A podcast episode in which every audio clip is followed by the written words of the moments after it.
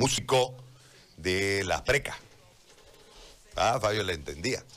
Fabio, ¿cómo te va? Estábamos aquí hablando de un montón de cosas y lógicamente lamentando el fallecimiento del doctor Urenda y alguien se acordó cuando él abre karaoke Saxo y él era el anfitrión del, karaoke en esos años, hace, no tantos tampoco, y por supuesto parte de la noche.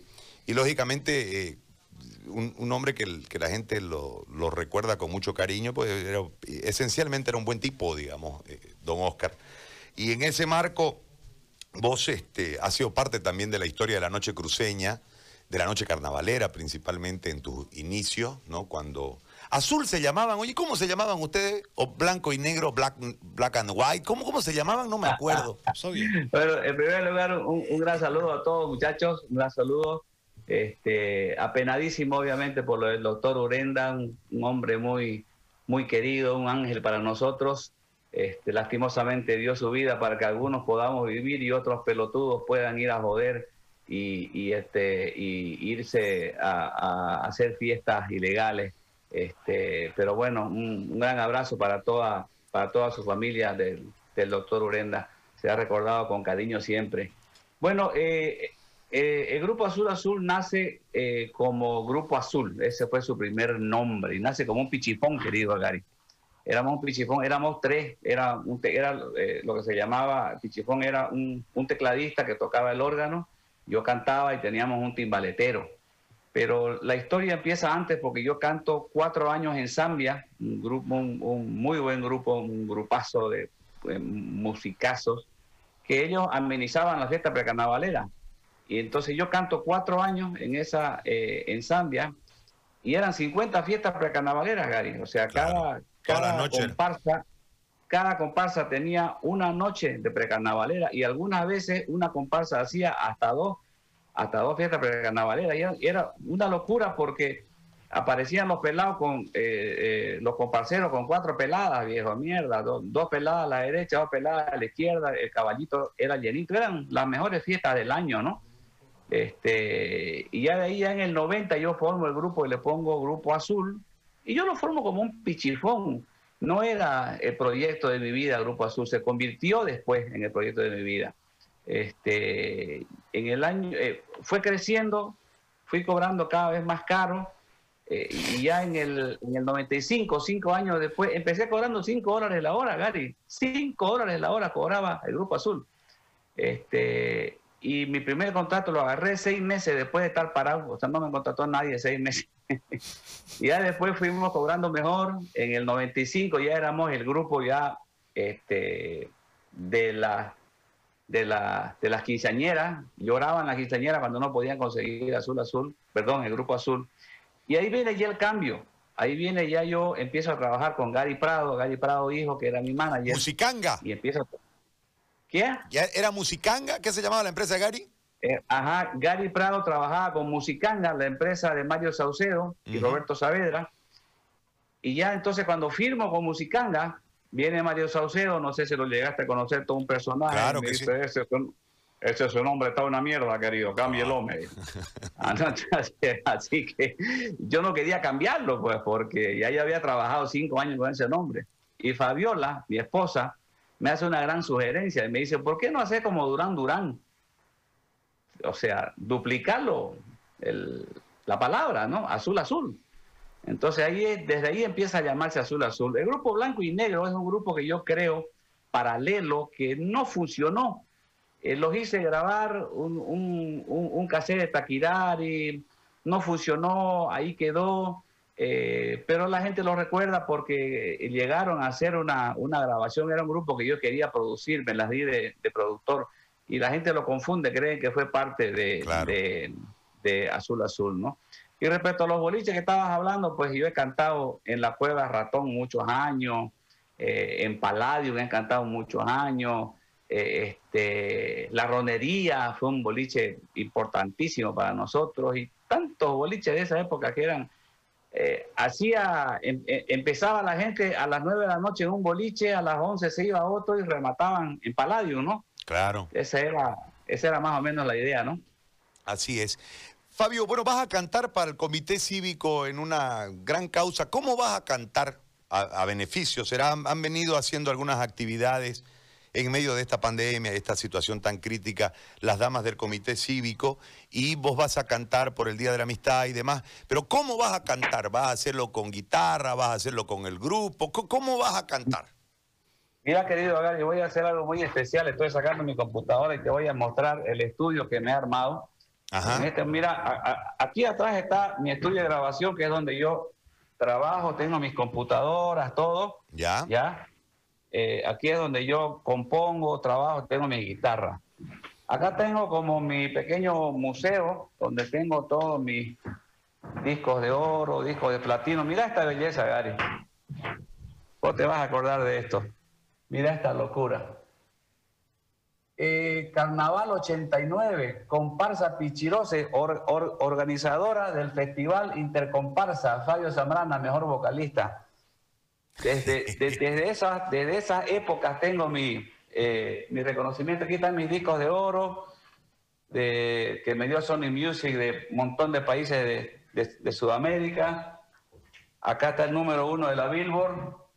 Azul Azul es el único grupo boliviano que ha llegado a ser el grupo que ha llegado a ser el grupo número uno eh, en el mundo certificado por la revista Billboard. Mira quién está de dos. Juan Gabriel, abrázame muy fuerte, amor, siéntate a mi lado. Juan Gabriel en el dos, mira. Mira, mira quién está en, en el cinco. Cristian Castro, porque este amor es azul como el mar azul. Paulina Rubio, Chayán, Ricky Martin, todos por abajo, ¿no? Le ganaste a Todingo. Claro, esa, esa vez nosotros tuvimos número uno. número uno. Mira, este es el único premio, lo nuestro, que ha ganado un artista boliviano. El único en la historia. Este es cuando canté para Bush, en Washington. Este es un certificado que me da Sony Publishing de que mi canción La Bomba se vendió en 16 millones de copias. No sé si vieron el premio que le dieron a, a Bob Bunny recién que causó conmoción en el mundo entero porque lo nombraron compositor del año en Estados Unidos. Yo ese mismo premio lo gané en el año 2001. La Sociedad Americana de Autores y Compositores me nombró compositor del año. Ahora te voy a mostrar cómo voy a cantar. Estoy, estoy bajando, te voy a mostrar mi estudio que me he armado. Eh, obviamente lo tengo en mi sala. Mi esposa me dice, ay, mi amor, mi sala me la hiciste estudio de grabación. Pero, pero decirle que nadie la va a ir a visitar todavía. no, además ella está en Estados Unidos. Ah, la, agarró allá, la, cuarentena, no puede venir porque están cerrados los aeropuertos. Claro. Además, mientras... No la veo desde que empezó la cuarentena. Aquí tengo todo mi estudio, querido Gary. Mira, este es mi estudio. Armado. Aquí tengo mi consola para poder cantar al vivo, una, una consola grande. Aquí tengo todos los sistemas, aquí tengo interfaces, eh, aquí tengo eh, la pantalla para que yo pueda ver cuando yo estoy cantando, yo puedo ver los mensajes de la gente, tengo mis luces, tengo tengo mi monitor.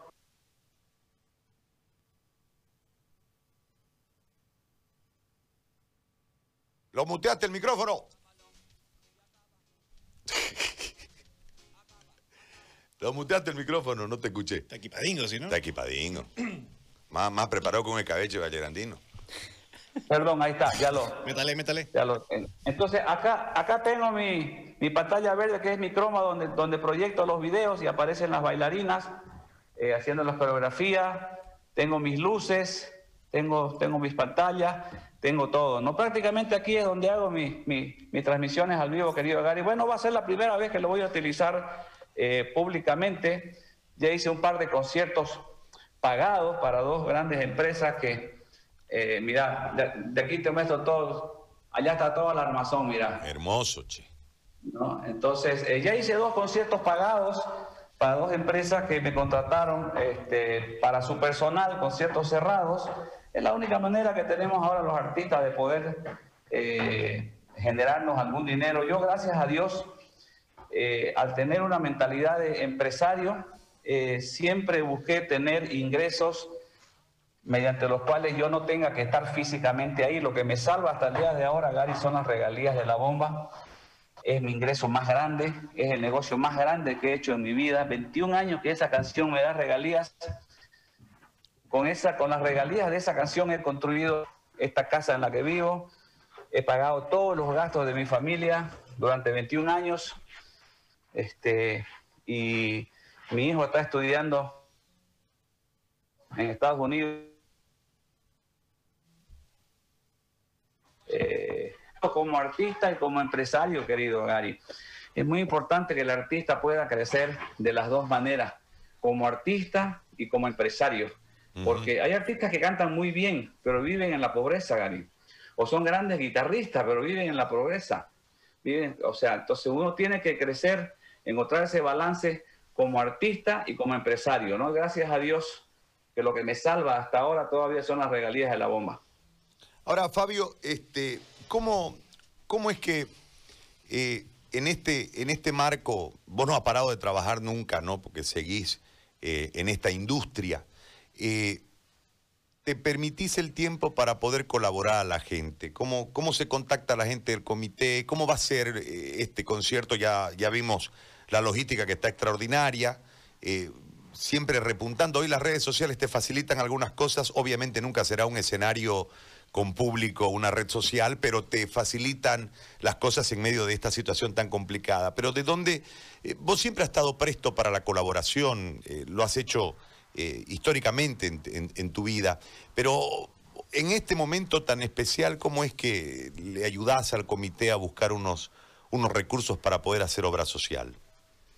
Bueno, yo, yo siempre he estado en esto, este, es algo que me llena el corazón, querido Gary. Para mí hacer un, show benéfico es algo que me llena el corazón realmente, eh, pero tengo que tener mucho cuidado también porque hay mucha gente que se inventa eh, actos benéficos y son estafas, Gary. Yo he descubierto varios, varios, varias invitaciones que me hicieron eh, que mire que, que, que, mi esposo se está muriendo, que estoy haciendo una kermés, y lo crean, oye, el Facebook falso y todo, y, y es una mentira, digamos, ¿no? Y ellos recaudan dinero y, o sea, eh, realmente es peligroso. Yo, yo tengo que averiguar mucho si es un evento realmente real para poder participar. En este caso, obviamente, el Comité Cívico Femenino, a mí me llama una amiga de mi esposa, Dunia Velarde, ¿no? Y este, me dice, querido Fabio, mira, te llamo, sé que nunca te llamo, me dice, y la primera que te llamo es para pedirte, Y me hace recuerdo lo que me dice mi padre, dice, carajo, ojalá algún día me llamaran para darme, dice, siempre me llaman para pedirme. Entonces eh, le digo, este, me dice, Fabio, estamos con, la, con las señoras del comité cívico, queremos que nos ayudes con un concierto. Automáticamente le dije que sí porque sé de quién se trata la conozco a Dunia de muchos años, una gran amiga. El Comité Cívico Femenino, ¿quién, quién, quién, no, quién no quiere al Comité Cívico Femenino? Entonces fue, ah, ahí fue automático, ¿no? No hubo que investigar nada. Le dije, Dunia, claro que sí. Le dije, te, paso el teléfono del encargado de todos mis sistemas operativos para que coordine con él. Eh, eh, tengo un manager que me coordina todas esas cosas. Este, tengo un equipo de trabajo maravilloso todos ellos son mejores que yo, yo siempre trato de trabajar con gente que sabe más que yo. Eh, entonces eh, tengo, por ejemplo, mañana eh, van a venir dos personas que son las que van a hacer posible ese, concierto, ¿no? Un ingeniero de sonido, mi manager que es que me dispara las pistas y que ve que todo esté saliendo bien en internet y yo así poder cantar, ¿no? Es un equipo de trabajo muy bonito, ¿no? Pero me llena el corazón, querido Gary, poder hacer este tipo de eventos benéficos. ¿A qué hora cantás, Fabio? Para que estemos atentos. Ay, no recuerdo, creo que es tipo 8 o 9 de la noche, mañana. Mañana. ¿Y, por dónde lo vemos? ¿Lo vemos por, por tu lado o por el lado del comité? ¿Por dónde lo vemos? por los dos lados. lo van a poder ver por mi Facebook, por, mi fanpage y por el Facebook de eh, las señoras del, comité cívico, ¿no? Muy bien. Fabio, yo te agradezco. Es un, honor a que nos haya mostrado todos tus tesoros eh, de la, y de la forma que lo hiciste. De verdad que muchísimas gracias. ¿Y qué consolanga, oye? esa es una consola para el vivo, te cuento, para, ¿Ah, para dar conciertos. esa consola sirve para dar un concierto en un estadio prácticamente, ¿no? Es, es, mi, es mi consola grande. Y como no estoy dando conciertos, la puse ahí para que el sonido pues salga mejor, digamos, ¿no? Qué hermosa la consola de verdad. Bueno, te mando un abrazo grandísimo, te agradezco muchísimo por el tiempo que nos has regalado y por mostrarnos tu intimidad y mostrarnos tu museo y mostrarnos eh, cómo, cómo buscas la, la perfección, ¿no? Me parece que lo más importante, más allá de que has logrado desarrollar una industria desde tu talento, que creo que cuando vos, a mí se me ocurría eso, cuando decías, hay tanto, tanto cantante que canta bien, tanto guitarrista que toca bien y no gana plata. Es decir, porque no ha logrado que su talento rente, porque no ha tenido visión o alguien que lo ponga en el camino para rentar. Por eso creo que es importante cada que vos hablas, porque desde tu ejemplo podemos hacer eh, que los talentos sean industrias, ¿no? Aprovecho, querido Gary, para como sé que mucha gente mira tu programa y agarra tus videos y los comparte y todo, aprovecho para dar un mensaje muy importante. Desgraciadamente vivimos en un país, querido Gary, donde la mayoría de los músicos hablan muy mal de ganar dinero con la música. ¿Me entendés? Inclusive al músico que gana dinero lo critican. ¿Me entendés? Entonces, en gran parte es culpa de los mismos artistas y los mismos músicos que dicen, no, yo no me vendo al comercio. Es como si fuera que que el artista es el único profesional que no tiene derecho a ganar. Mi consejo, quiero aprovechar para mandar un consejo a todos los chicos, sobre todo que están empezando en la música, crezcan como artistas y crezcan como empresarios. No toquen gratis, cobren, cobren poco si es que todavía pueden cobrar poco, pero vayan creciendo como empresarios. Al artista que le va bien es al artista que hace lo que ama y le pagan por hacer lo que ama, porque la luz, el agua, el teléfono, el hospital no se paga con aplauso ni con amor, se paga con plata y el dinero nosotros lo necesitamos. Ese es mi mensaje.